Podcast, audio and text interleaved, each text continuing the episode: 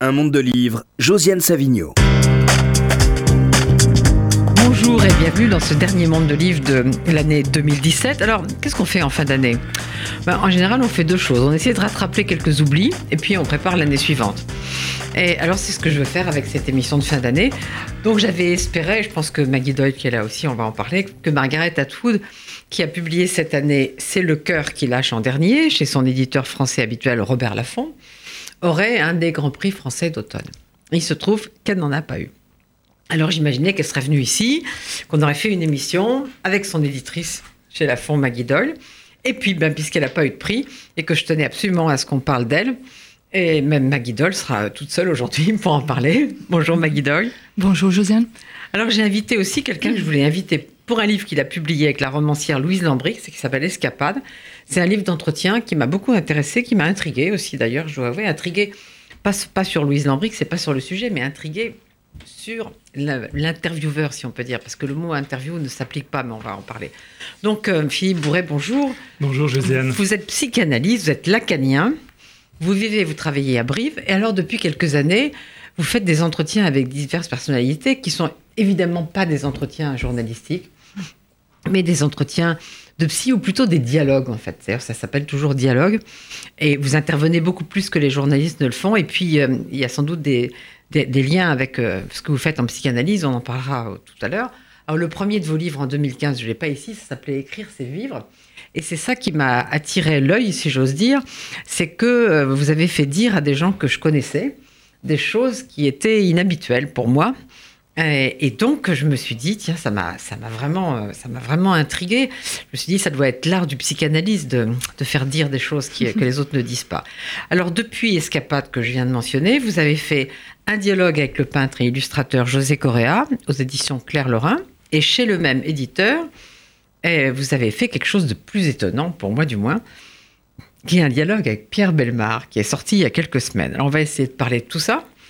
Et alors, comme j'ai dit que je voulais aussi anticiper 2018, j'avais euh, invité Marie-Pierre Grazieux, qui est éditrice chez Gallimard, pour qu'elle nous dise de ce qu'elle publie, euh, en janvier, notamment euh, le nouveau roman de l'indienne Arundhati Roy, que j'ai là, qui s'appelle Le ministère du bonheur suprême. Mais alors, Marie-Pierre Garzieux, elle est au fond de son lit avec une vraie grippe, pas juste le petit enrouement qu'on a tous les, tous les trois. Peut-être tu me feras tousser de temps en temps. Euh, donc, je vais quand même dire quelques mots de Arundhati Roy parce que je suis en train de lire son livre. Je crois que Maggie Doyle est en train de le lire aussi. et que vraiment, euh, on a envie que, que vous le lisiez, que vous l'achetiez et que vous, et que vous le lisiez. Alors, Arundhati Roy, bon, elle a 56 ans. C'est un très bon écrivain, mais c'est aussi une militante très engagée dans l'altermondialiste. Et il y a 20 ans, en 1997, elle a eu le Booker Prize, 20 ans tout juste, pour un roman qui s'appelait Le Dieu des petits riens et qui l'a fait internationalement connaître. Alors, je dois avouer, parce que peut-être certains d'entre vous l'ont lu, que moi j'avais été assez choquée, comme d'autres, de la tribune qu'elle a faite dans le Guardian après le 11 septembre parce que euh, ce réquisitoire contre les Américains ne euh, me paraissait pas absolument en situation après, euh, après ce qui s'était passé. Ça me semblait assez malvenu à la circonstance. Ça m'a évidemment pas empêché de la lire. Elle a publié divers livres depuis, mais ce ministère du Bonheur suprême, qui sort donc le 4 janvier chez Gallimard, c'est un retour assez magistral à la fiction. Et euh, comme je l'ai dit, je suis en train de le lire, donc je ne peux pas vous en dire ce que Marie-Pierre Grazieux aurait pu en dire. Je vais juste vous lire quelques mots de la quatrième de couverture. Le ministère du Bonheur suprême nous emporte dans un voyage au long cours des quartiers surpeuplés du vieux Delhi vers la nouvelle métropole en plein essor et au-delà, vers la vallée du Cachemire et les forêts de l'Inde centrale où guerre et paix sont interchangeables et où, de temps à autre, le retour à l'ordre est déclaré. Anjun, qui fut d'abord Aftab, pardon, déroule un tapis élimé dans un cimetière de la ville dont elle a fait son foyer. Un bébé apparaît soudain un peu après minuit sur le trottoir, couché dans un berceau de détritus. L'énigmatique Estilotama est une absence autant qu'une présence dans la vie des trois hommes qu'il aime. Alors Maggie, vous êtes en train de le lire, vous en avez lu plus que moi, moi j'en ai lu que, que 50 mm-hmm. pages. Mm-hmm. Qu'est-ce que vous pouvez en dire euh, pour, pour donner envie à tout le monde euh, Qu'est-ce que je peux dire que Le personnage justement d'Arjun, si Arjun, Arjun, tout d'un coup je me, je me souviens plus. Euh, Anjun Anjun, oui. Euh, et remarquable parce que c'est un. Euh, comment dire En fait, un des éléments assez extraordinaires, c'est que c'est un Ijra, Donc, euh, c'est personne, en fait, cette, caste en fait de la société indienne euh, qui sont effectivement, en fait, lui, il est né en fait euh, avec euh, deux, sexes et son, son, désir justement de faire partie de cette de cette société que sa famille musulmane n'accepte pas du tout. Et c'est comment en fait il va il va y arriver. Et après euh, bon, un traumatisme, il va euh, se retrouver où il va prendre résidence dans cette, dans cette cimetière. C'est, euh, je dirais, enfin, l'écriture est extraordinaire. C'est d'une richesse. On a une panoplie aussi de personnages incroyables. Voilà. On, vraiment, on plonge dans un monde, dans une société. Et aussi euh, Aaron Roy aussi qui est euh, quelqu'un de comme, comme vous disiez Josiane euh, active en fait justement dans les causes parmi d'autres aussi de l'environnement en, en, Inde et tout ça aussi se, se, se mise dans cette, dans cette narration. Ça vous avait étonné qu'elle ne publie pas de, fiction pendant 20 ans? Ah ben complètement. C'était euh, assez euh, extraordinaire. J'avais lu dans un entretien que effectivement après ce succès planétaire de euh, Le Dieu des petits riens, elle, a dit qu'elle ne voulait pas faire justement ce qu'on attendait d'elle, c'est-à-dire le deuxième roman. Et donc, euh, ces autres, comment dirais-je, les autres sujets qui le, qui, le, qui le passionnaient, que ce soit la politique, que ce soit euh, la société, elle s'est engagée autrement. Et là, 20 ans plus tard, elle revient au roman d'une façon époustouflante. 20 ans, c'est long. Mm -mm, effectivement. 20 ans, c'est très long. Alors, on va passer à Margaret Atwood. Là, on a plus de choses à dire parce que tout le monde ici l'a lu.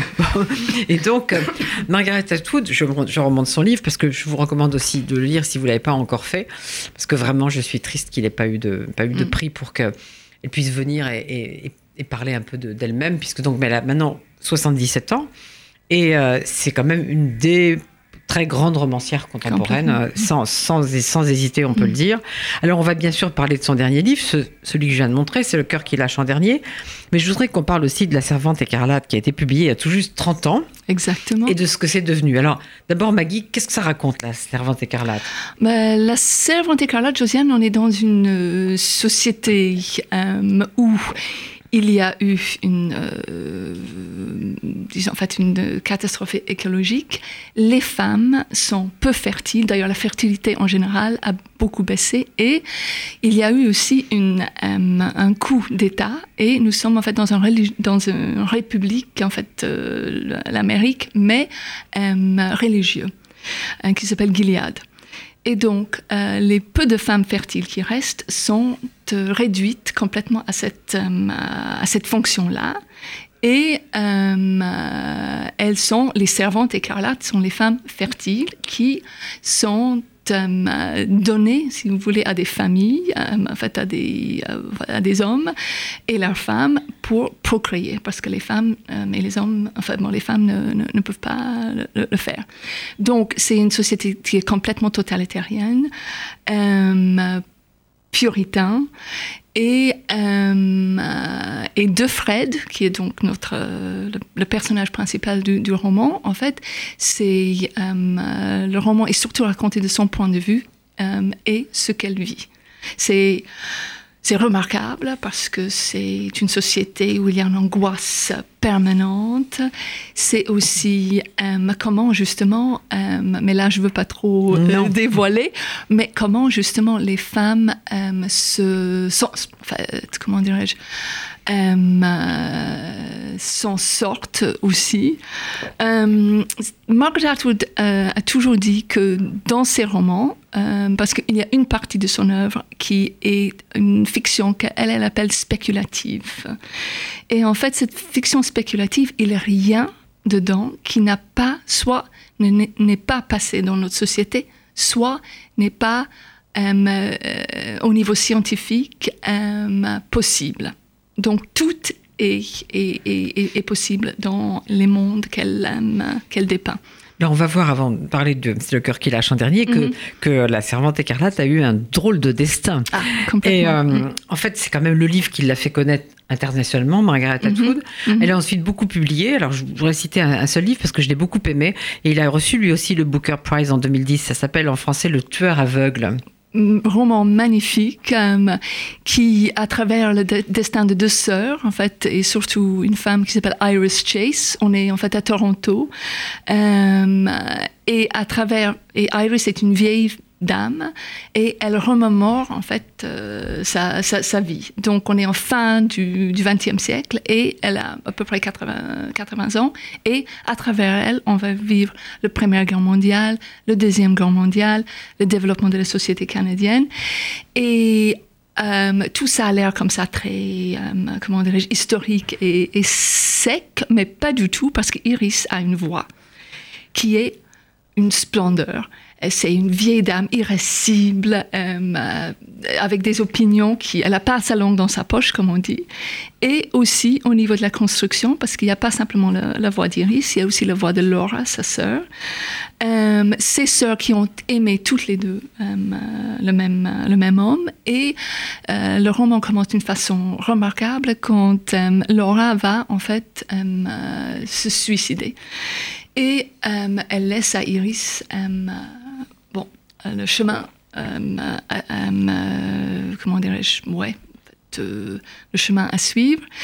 Il y a aussi un roman dans le roman, parce que au niveau de la construction aussi, c'est absolument passionnant. Euh, car Laura était en train d'écrire un roman euh, au moment de sa mort, un roman qui racontait une, euh, un amour un peu enfin, bon, sulfureux. Et euh, il y a là aussi dans ce roman une société, mais je vais peut-être arrêter là parce que. enfin, Il faut bon, pas voilà. trop en dire. Il faut pas trop en dire. Il faut lire. Sauf Il pour dire est- que c'est d'une richesse. Il est en euh, poche, le tueur aveugle? Il est tout à fait en poche. Il est, La servante écarlate aussi, ouais. bien sûr. Ouais. Alors, comme ça nous paraît évident, j'ai tout à fait oublié de dire que Margaret Atwood est canadienne et non pas américaine. Effectivement. Ce qui fait- C'est- ce qui fait est très important aussi pour, euh, Bien pour sûr. elle par rapport à C'est pour ça que justement. j'allais y revenir. Mais au fond, Margaret, euh, Maggie Doyle, la, La servante écarlate, ça reste son livre, son livre phare pour de nombreuses raisons. D'abord, c'est un livre qui a été considéré comme très féministe. Mm. Et surtout, depuis l'élection de Donald Trump, c'est devenu un livre encore plus Effectivement, culte. effectivement. C'est très intéressant parce qu'elle a, elle a écrit en 84. Elle a écrit en 84 euh, en Berlin, euh, euh, en Berlin-Ouest. Et comme elle dit, euh, l'ombre de Orwell euh, veillait sur elle. Et euh, donc, écrit en 84, publié au Canada en 85, euh, aux États-Unis en 86 et euh, en France en 87.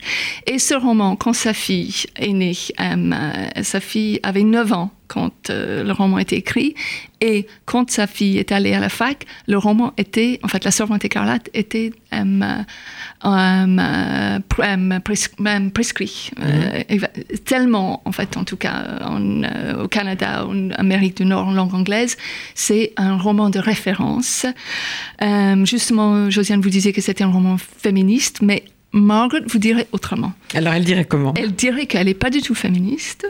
Elle dirait qu'elle n'est pas non plus euh, activiste.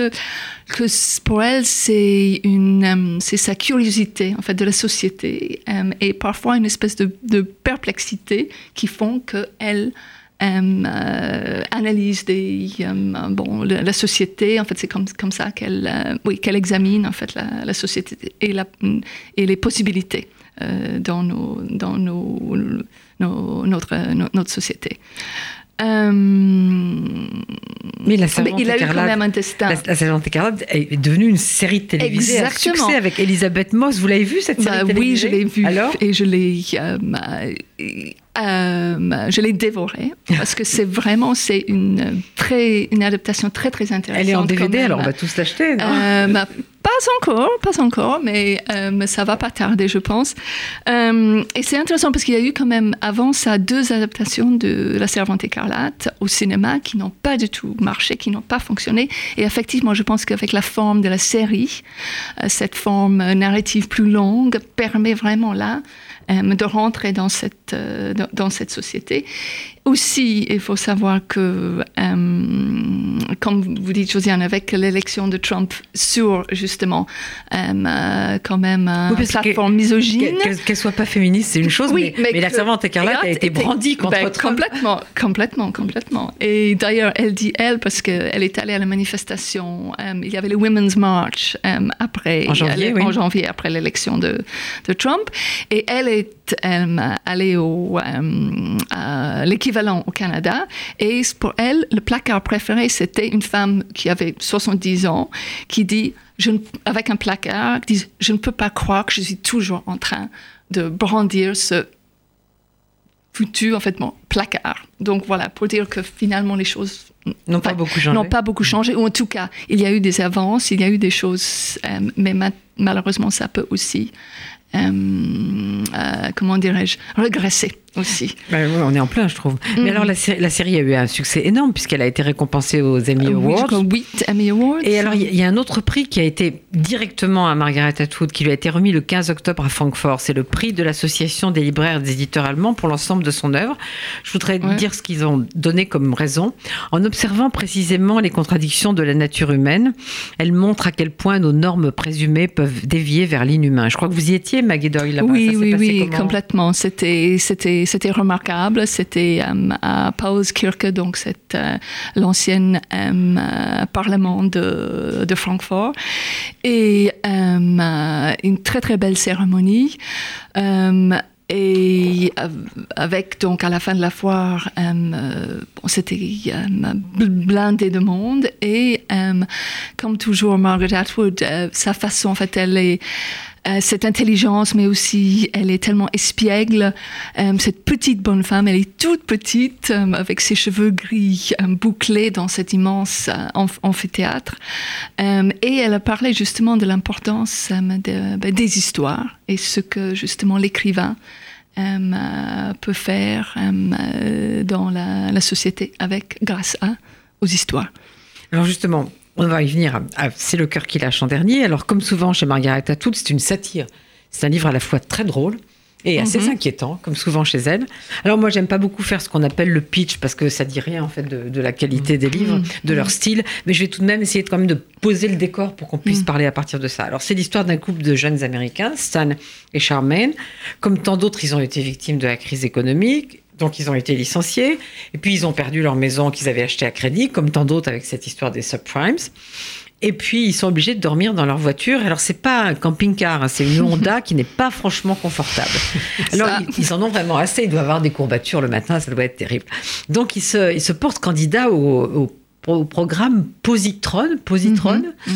Euh, dans une, ville forteresse qui s'appelle Conciliance. Bon, déjà. Alors là, ils sont bien nourris, ils sont bien logés, ils sont dans un joli pavillon pendant 30 jours. Ensuite, ils doivent travailler euh, et loger à la prison ce qui est un peu moins euh, agréable. Et puis à ce moment-là, leur maison sera habitée par un autre couple. Alors je voudrais justement lire quelque chose sur le moment où, on est à la prison avec... et euh, Stan pointe à Positron, il faut pointe, se prend une douche, enfile sa combinaison orange, puisqu'on sait que les, détenus sont en combinaison orange, fait la queue pour sa coupe de cheveux, ils tiennent à préserver les apparences d'une authentique prison. Bien que l'aspect tendu des prisonniers soit archaïque, ça allait de pair avec les poux d'antan, et qu'ils ne vous font plus le grand jeu, c'est juste relativement court. Comme ça, au moment de sortir, les cheveux ont retrouvé une longueur respectable pour la vie civile. C'est vraiment, si on reste que 30 jours, il faut pas couper trop, il faut pas couper trop. Et alors, donc, en fait, ils, doivent être euh, tantôt exploiteurs, mhm. tantôt mhm. exploités. C'est mhm. ça, en fait, le, truc.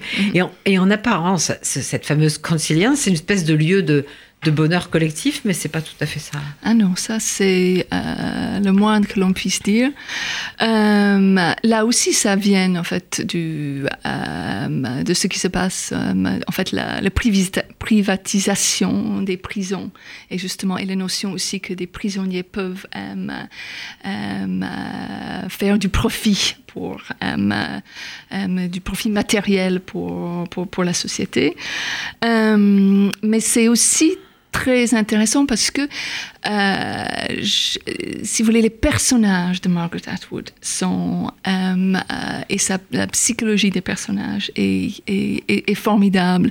Et on voit dans ce roman Charmaine qui commence, en fait, une femme un, peu, un un, peu peut-être un peu bête, en fait, en tout cas pas très, pas très fine, disons.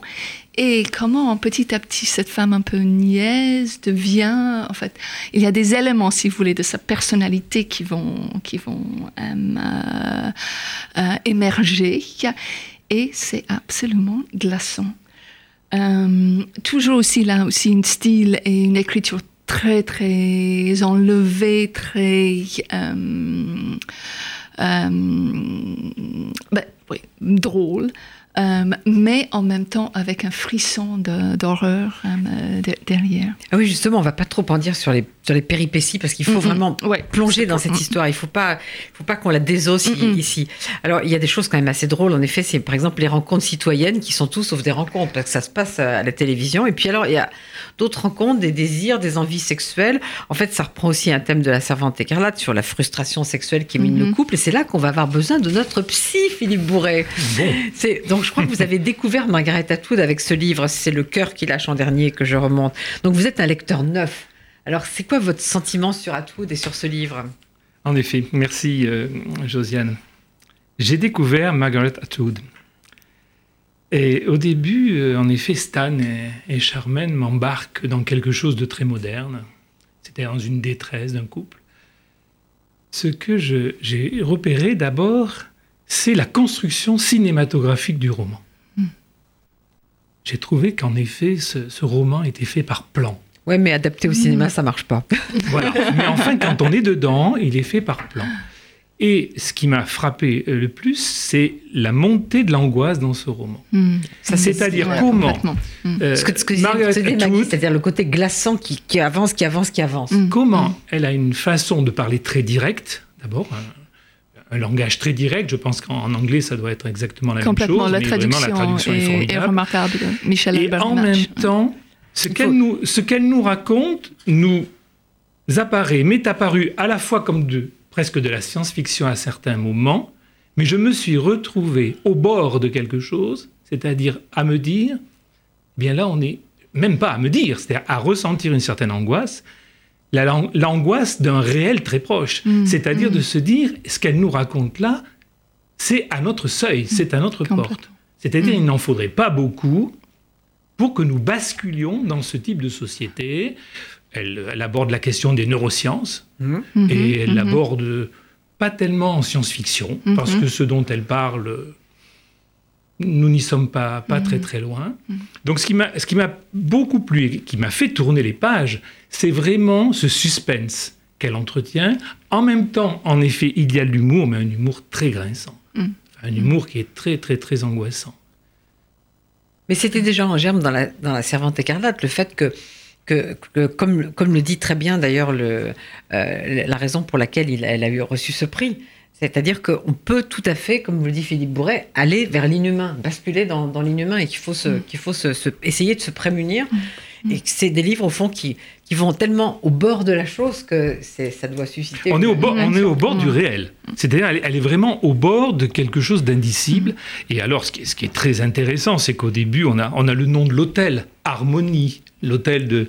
Il faut savoir que conciliance, c'est quand même un condensé de condamner et résilience. Euh, on l'apprend, euh, on l'apprend au cours du livre, ce qui est beaucoup moins rigolo.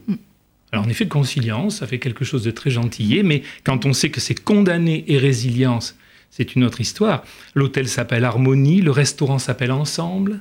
Mm. C'est-à-dire qu'en effet, nous, on nous entraîne dans une ville qui se voudrait idyllique, mais une ville chiffrée, c'est-à-dire en effet où tout est programmé, mm. tout est bien calculé, et où les sujets qui vivent dans cette ville ne répondent qu'à une loi, c'est celle du chiffre. Hmm. C'est-à-dire qu'ils doivent produire, ils sont, sont quasiment numérotés. Et il y a cette chose totalement étonnante, c'est la présence de ce qu'ils appellent les alternants. C'est-à-dire ce couple hmm. qui vient habiter la maison de Stan et Charmaine pendant qu'ils n'y sont pas.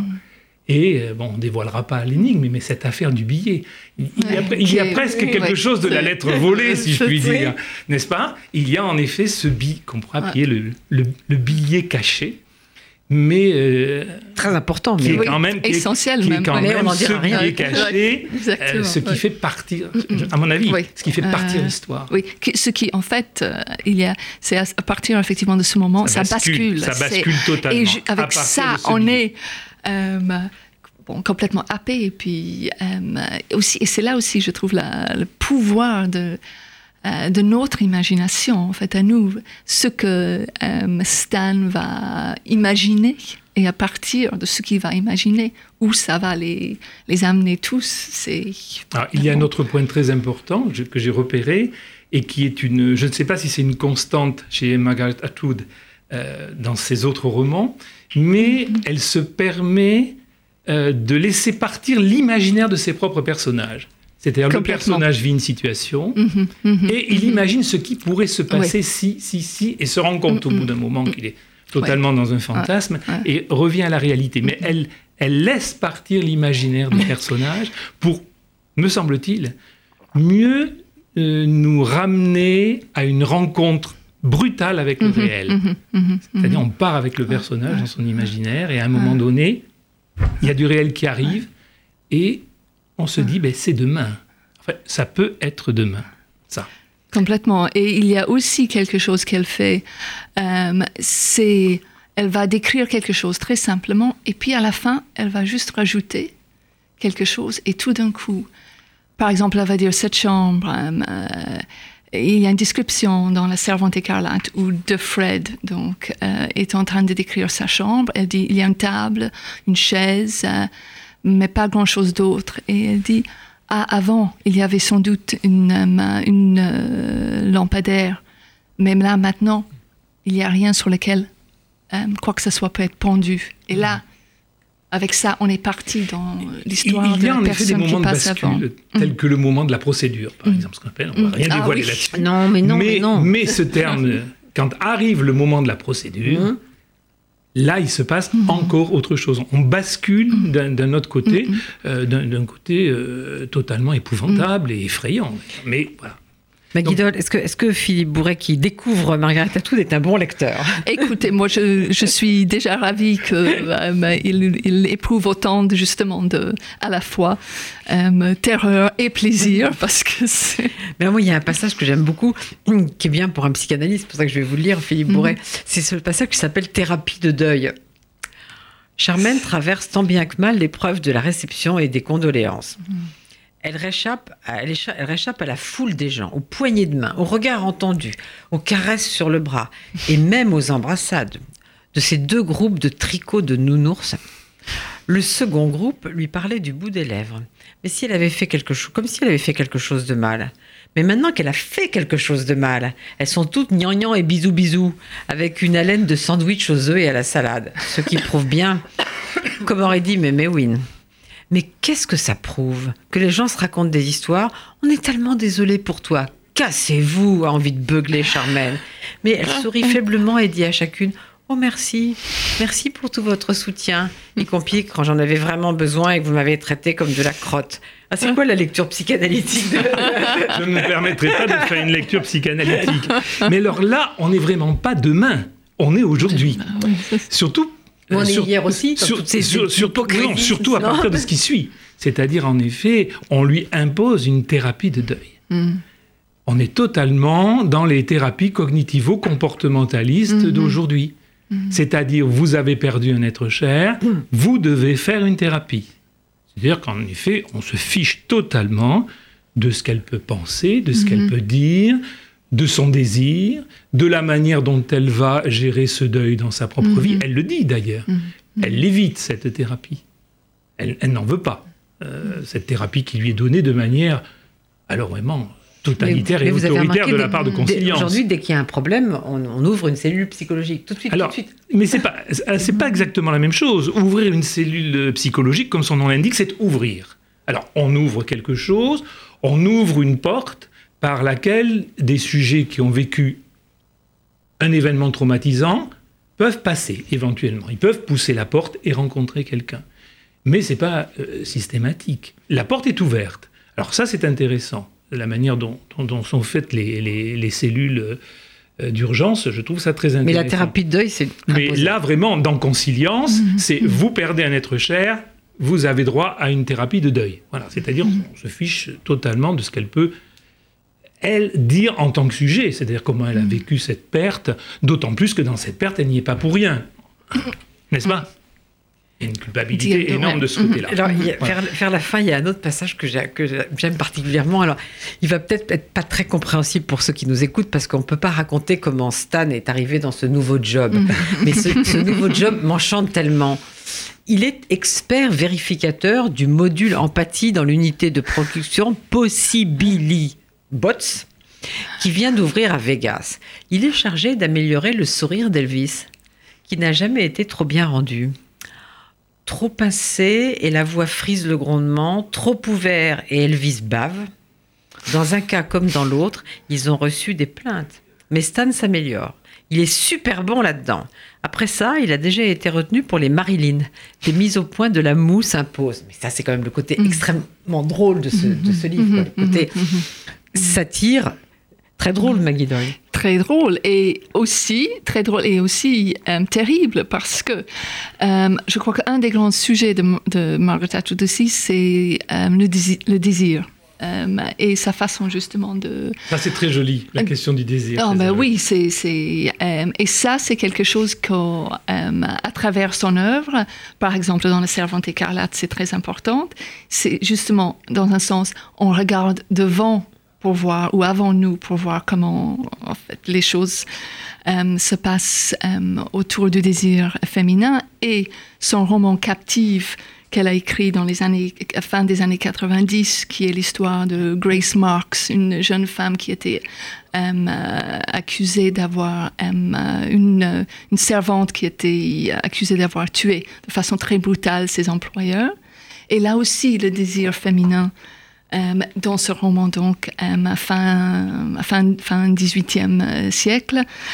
Euh, et avec, euh, avec C'est le cœur qui lâche en dernier, c'est justement tous ces, euh, ces Marilyn, ces Elvis, tout ça, justement, ça a une réponse ou pas à, au, au- au désir. Philippe Ouais. le, le désir chez Margaret Atwood. Ouais. Et ben, ce que je trouve tout à fait passionnant, c'est qu'elle nous montre comment le dé- le- la science, le discours de la science ne vient pas recouvrir le désir du sujet.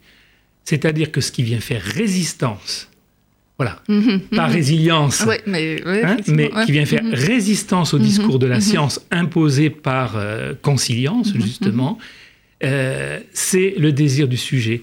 Il y, a- y y cette scène magnifique où Stan retrouve Charmaine et se pose la question de savoir s'il est face à un robot ou s'il est face à Charmaine. Là, il y a un moment de vacillation du sujet.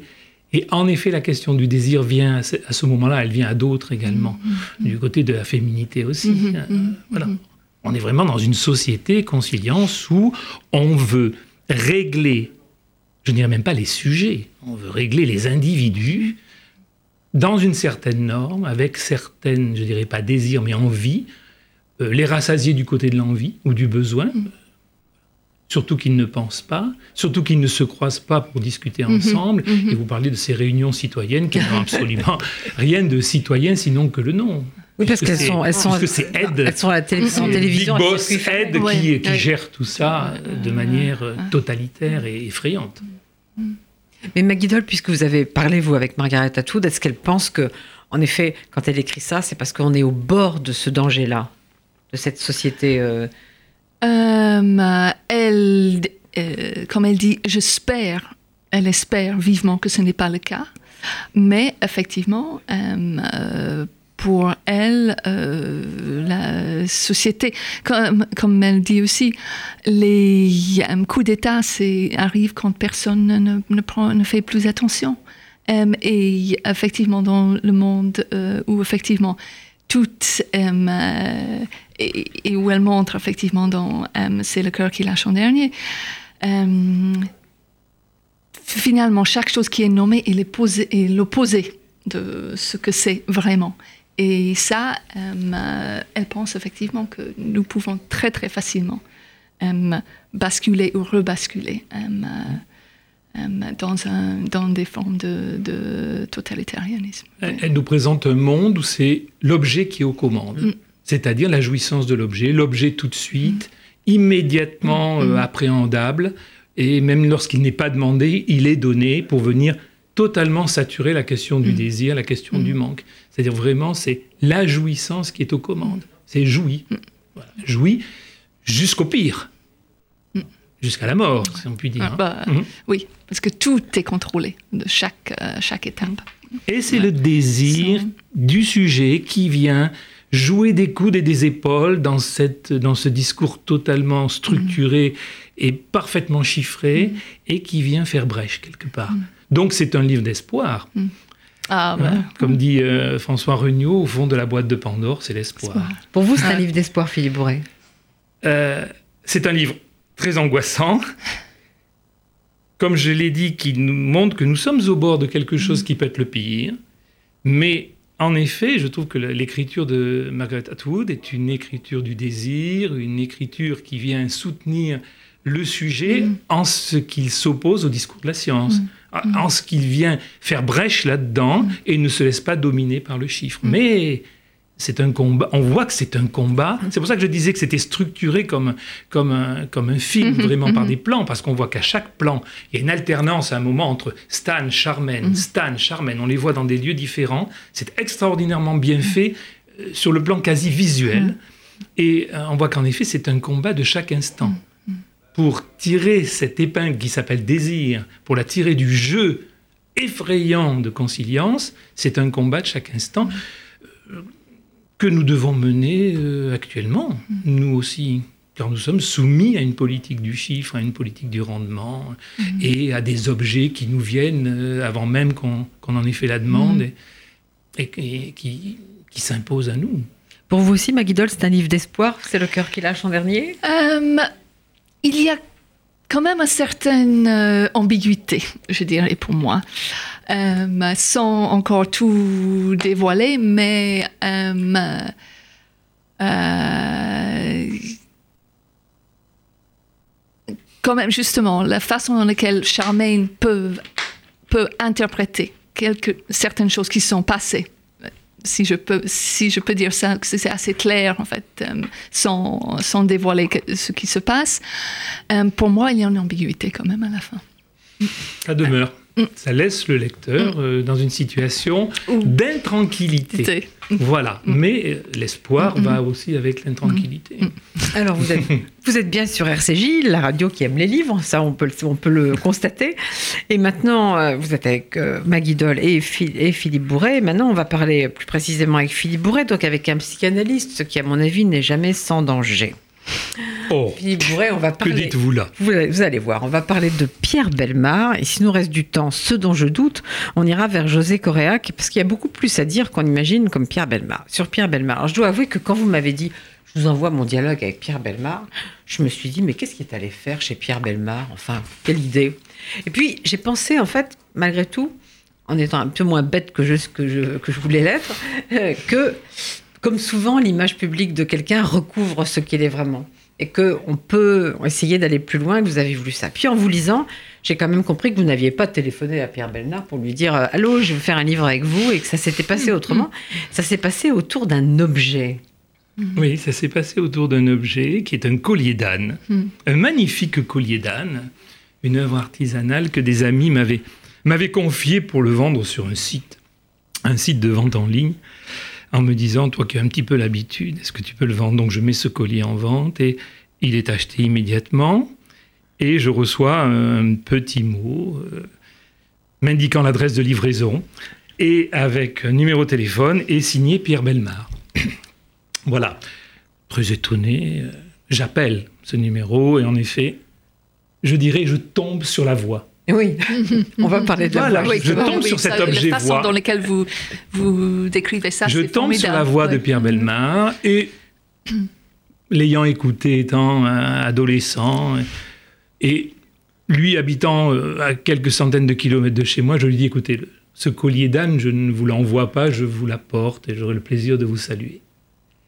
Et là, il s'est passé ce qui peut se passer quand on est un peu un funambule de la parole, c'est-à-dire que le, fil se tisse au fur et à mesure qu'on avance. C'est ça un funambule. Enfin, moi, ma conception du funambule, c'est-à-dire que le fil se tisse au fur et à mesure et nous mène dans des endroits tout à fait surprenants. La première conversation que j'ai eue avec lui, qui était une conversation de courtoisie, a duré plus de deux heures et demie. Et quand j'ai entendu ce qu'il avait à me dire, je dirais ce qu'il avait à me dire parce qu'il s'est vraiment adressé à moi, je m'étais présenté comme psychanalyste, c'est à ce moment-là que j'ai eu cette idée-là. Euh, je me suis dit, ce, ce savoir qu'il est en train d'articuler, qui était euh, dans notre premier entretien un savoir euh, construit, c'est-à-dire le savoir de son expérience. Mm. Mais en même temps, de son expérience radio-télévisuelle, mais aussi de son expérience de sujet. Il m'a semblé important que ce savoir était accueilli Mais il a été analysé et intéressé la psychanalyse. Non, Non. Pierre Belmar euh, me, me le dit dans l'entretien, ou me l'a dit même Mhm. avant, je pense pas que ce soit dans l'entretien. Non, il n'a jamais rencontré de Et psychanalyse. donc, vous pensez qu'il avait quand même envie de parler à un psychanalyste? C'était pas innocent que vous soyez Bah, psychanalyste. je ne sais pas s'il avait envie de parler à un psychanalyste. Il s'est avéré que lorsqu'un psychanalyste vient le rencontrer, c'est-à-dire lorsque moi j'ai fait cette démarche inversée, dans mon cabinet, les gens viennent me voir généralement pour s'adresser à moi et me supposent un savoir sur euh, la souffrance qu'ils ont, les épreuves qu'ils ont vécues, etc. Moi, je fais cette démarche inverse. C'est-à-dire que je vais vers Pierre Belmar et au bout d'un certain moment, je lui, je lui suppose un savoir. Et Jacques Lacan dit une chose très très belle. Lorsqu'on suppose un savoir à un autre sujet, on l'aime. C'est là-dessus que se base le transfert, depuis Freud. Et en effet, je lui ai supposé un savoir et il a accusé réception de ma supposition. C'est-à-dire, je ne suis pas arrivé en faisant le psychologue, en disant, oh, Pierre Bellemare, je vais, vous analyser, vous psychologiser. Non. J'ai essayé d'arriver vers lui, euh, je dirais démasquer la main ouverte, comme euh, dit Benoît Jacot. Et en effet, il a commencé à déposer certaines choses de sa propre parole, de sa subjectivité par rapport à la voix. On va parler de, on va parler de la voix, mais je voudrais qu'on parle du fait que du fait, du fait ce, qui a- ce qui vous a lié en fait au départ, c'est que c'est un collectionneur et qu'il avait une magnifique collection d'objets de marine, et puis il y a renoncé pour commencer une collection d'objets d'art populaire, d'objets artisanaux, d'où le collier d'âne. Et pourquoi il a, il a renoncé à sa première collection? L'explication qu'il m'a donnée, c'est que dans les années 2000, quand il est venu s'installer, je dirais presque définitivement dans le Périgord, il s'est dit euh, des objets de marine, des maquettes de bateaux en plein Périgord, franchement, ça ne va pas. Il s'est donc débarrassé de sa collection et il s'est mis à collectionner des objets de cette région, euh, du- je dirais du plus simple au plus rare. Mais ce qui est très singulier chez lui, c'est que ce n'est pas tant l'objet qui l'intéresse. L'objet, il en fait le tour, il en fait plusieurs tours. C'est d'atteindre à travers l'objet ce qu'il en est d'un sujet créateur. Qui a créé l'objet? Pourquoi on l'a créé? Et chaque objet, je puis vous assurer, il a une collection immense. Vous prenez un objet au hasard sur une des étagères, il le prend en main, et vous avez une histoire à la Belmare, autour de l'objet. Extraordinaire, c'est son mot. Mais j'aime beaucoup ce qu'il dit sur la collection. Je vais, je vais vous lire un, petit passage. Euh, il, donc il, il répond à une de vos questions. Il dit Il faut être très strict dans ce domaine pour acquérir de belles pièces. Il ne faut jamais céder à la tentation d'un objet qui paraît beau d'emblée, qui peut se révéler médiocre à un examen plus minutieux. Il faut aller vers l'extrême, l'excellence, l'extrême beauté. La beauté n'est belle que dans l'extrême. C'est l'extrême beauté qui fait que la beauté est belle. Dans mon rapport aux objets, ce qui compte pour moi, c'est cette question de la beauté, de l'extrême beauté et de la parole qui vient la dire. Il existe des objets qui m'ont complètement ému, d'autres beaucoup moins. Il y a aussi des objets qui m'amusent et ne m'émeuvent pas, ce qui est aussi une satisfaction. Alors c'est très intéressant parce qu'on a tous une image de Pierre Bellemare comme juste un type qui raconte des histoires, qui lit des histoires, il a une voix qui, est... hein, mais c'est c'est quelqu'un de beaucoup plus subtil, beaucoup plus... euh, C'est quelqu'un non seulement de beaucoup plus subtil, mais c'est un. Comment dirais, comment dirais-je Moi, c'est vraiment le sujet, Pierre Belmar, que j'ai rencontré. C'est pas l'homme de radio. il a une manière, en effet, de parler des objets qui est extraordinaire et qui est enseignante pour les psychanalystes, puisque le mot objet existe en psychanalyse, on l'utilise beaucoup, mais c'est exactement la même chose par rapport à la question du silence, par exemple. Euh, il y a certaines phrases de Pierre Belmar dans ce dialogue euh, qui sont des phrases lacaniennes. La dernière, on ne la dira pas, on laissera le lecteur la découvrir, mais la dernière phrase du livre sur le silence est une phrase lacanienne. C'est ce qui m'a surpris chez cet homme-là. C'est-à-dire que cette façon qu'il a d'attraper sa propre vie et à un certain moment du livre de nous indiquer comment raconter des histoires pendant 60 ans. Ah oui, on va en parler de ça, oui. Mais je voudrais... Je a pris appui quand même sur quelque chose d'infantile, sur l'infantile, ça c'est très enseignant. Justement, on va, on va en parler plus précisément. Je voudrais poser une question à Maggie Doll. Est-ce que vous êtes collectionneuse? Euh, Est-ce que de livres, par exemple? Ça, c'est certain. Mais pas de, pas de livres rares, pas de si, si, si. Euh, un peu. Vous êtes bibliophile oui, un peu? Oui, oui, oui, oui, oui, oui. Et, euh, et aussi, oui, oui, oui, des euh, des kokeshi, qui sont des en fait, sont des ex-voto japonais. Ah oui, vous êtes une collectionneuse. Donc voilà, donc oui, c'est horrible, c'est terrible. Enfin bon. Mais justement, Philippe Bourret, qu'est-ce qu'un psychanalyste a à dire sur le, le syndrome du collectionneur, si j'ose dire? Un psychanalyste n'a rien à en dire. Pierre Belmar en dit quelque chose, Maggie Doyle pourrait en dire quelque chose, les grands collectionneurs comme Emmanuel Peyrat, qui est un grand collectionneur, en dit aussi quelque chose. Je crois qu'il faut... Et vous, vous êtes collectionneur? Oui, oui, oui, moi je, je, collectionne les bronzes de Vienne, et donc le signifiant Vienne pour un psychanalyste. Euh, voilà, donc j'ai en effet, j'ai en effet pas fait le tour, mais j'ai quand même vu où ça, où ça prenait appui. Euh, je crois que c'est vraiment la parole du sujet collectionneur qui peut intéresser la psychanalyse. Parce que si nous, si nous essayons de, de, dire des choses sur les collectionneurs en général, nous faisons de la psychologie, et c'est pas très intéressant de généraliser comme ça. Lui, Pierre Belmar, dit quelque chose de sa position de collectionneur. Mais justement, maintenant, je voudrais qu'on passe à, cette histoire des, de raconteurs d'histoire, parce que bon, tout le monde sait, enfin beaucoup de gens savent que Pierre Belmar a raconté des histoires à la radio des années, des années, des années. Mais on ne sait pas vraiment pourquoi il a, il a aimé raconter des histoires. Et vous, vous lui faites dire, c'est parce qu'il était un petit garçon qui n'était pas cru. Ben, je ne lui fais pas dire. je cueille ce qu'il dit. Parce que c'est lui qui le dit.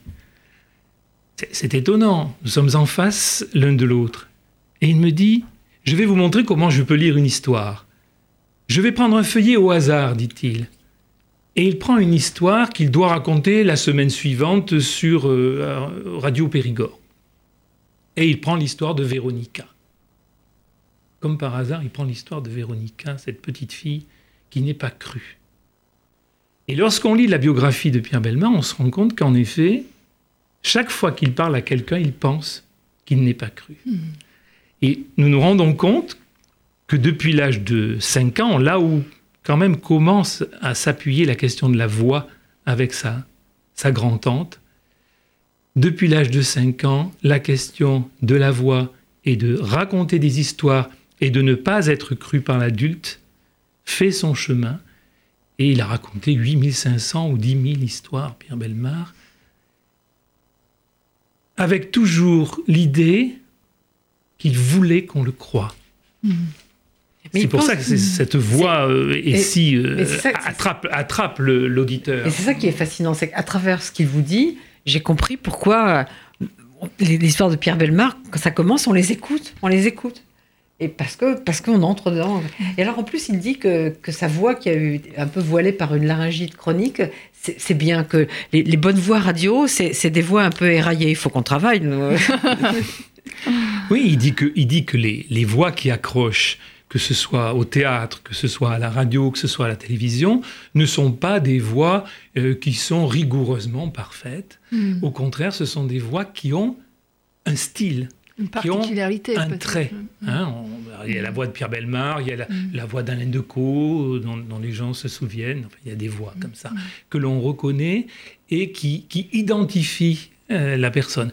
Et, pardon, et lui, on voit vraiment que dans son existence, ça s'articule sur trois voix capitales. La voix de la grand-tante maternelle. La voix du père qui lisait à la voix. La voix, deuxièmement, la voix du père qui lui lit Victor Hugo et Guy de Maupassant. personnage très romanesque, le père, il faut le dire, parce que ça peut donner envie aussi et la voix de Pierre Yégel, la voix de Pierre Yégel, grand homme de radio, qui était son beau-frère, et euh, qui, qui l'a marqué à tout jamais, surtout lorsque Pierre Yegel dit La Passion euh, de Peggy, dont Pierre Belmar dit Peggy aurait fait un, un homme de radio. Et ce qui est intéressant au niveau des identifications, c'est que dans le discours de Pierre Belmar, on l'a entendu dans votre extrait, la beauté, l'extrême beauté, Pierre Belmar a repéré que dans les textes de Peggy, la répétition est quelque chose de constant. Et quand on écoute Pierre Belmar, on se rend compte que ce trait de Peggy, il l'a il, il l'a fait sien, parce qu'il y a par exemple la, la tirade des Rivas, du bateau, le Riva, ce magnifique bateau de collection. Moi, je l'ai appelé la tirade des Rivas pour moi. Je ne l'ai pas titré comme ça, mais où en effet, le, le Riva, ça, ce n'est pas un Riva, ça pourrait être un Riva, mais ce n'est pas un Riva, c'est un bateau américain qui n'a rien à voir avec le Riva, etc. La répétition chez Pierre Belmar est cruciale. Mais justement, je reviens à ce que je disais au départ, et je ne sais pas si Maggie Doyle l'a senti comme moi, c'est que on, on a toujours des images sociales des gens. Et puis quand on a la chance de tomber sur un livre comme ça, on voit que les gens ne correspondent pas à leur image sociale. Ils sont beaucoup plus subtils, beaucoup plus complexes, Mmh, beaucoup plus mmh, intéressants au fond. Moi, pour moi, Pierre Belmar, c'est quelqu'un que j'ai entendu peut-être avec une certaine distraction. C'est-à-dire que tout d'un coup, je branchais la radio, il y avait une histoire, et c'est vrai qu'on est, on est obligé de l'écouter, Pierre Belmar. On a- mais je ne me suis pas particulièrement intéressée à lui. C'était un type qui disait des histoires à la radio. Et là, j'ai découvert un personnage qui m'a vraiment intéressée. Vous avez jeté un œil aussi, Maggie Oui, oui, oui, oui. J'ai, mais euh, en fait, des deux livres, et ce que j'ai, en fait, euh, et malheureusement que les, les premières pages des, des, des deux, et ce que j'ai, donc euh, votre entretien aussi avec, euh, avec José Correa, et ce que j'ai trouvé très intéressant, et d'ailleurs je vais continuer, c'est votre façon de vous décrire, parce que pour moi, un livre d'entretien, j'allais lire quelque chose où il y avait un va-et-vient entre, entre vous deux. Et vous décrivez avec euh, minus, min- minus- oh, ça- Minutie, minutie. Merci beaucoup. Euh, comment vous y allez, votre état d'esprit, le, le chemin justement, le chemin est très important dans les deux, dans les entretiens, dans l'entretien avec euh, avec Pierre Belmar, P- Pierre Belmar pardon, et aussi avec euh, avec José Correa.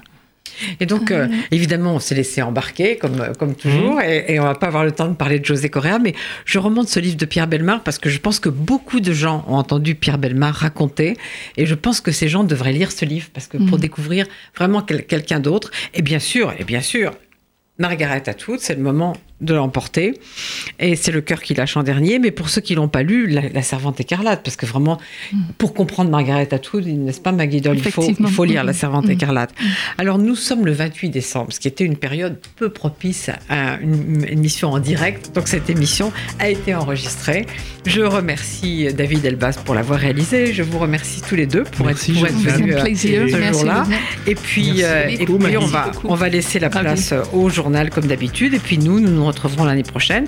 Et peut-être, j'espère que Maggie viendra parler dans à nouveau de quelque chose. Et puis et Philippe Bourret aussi. Vous, plaisir. étiez, vous étiez- vous étiez un bon couple pour dialoguer, pour finir cette année en beauté. Merci. Merci à c'était un tous et à bientôt. fort agréable. Merci. Josiane. Merci beaucoup, Josiane.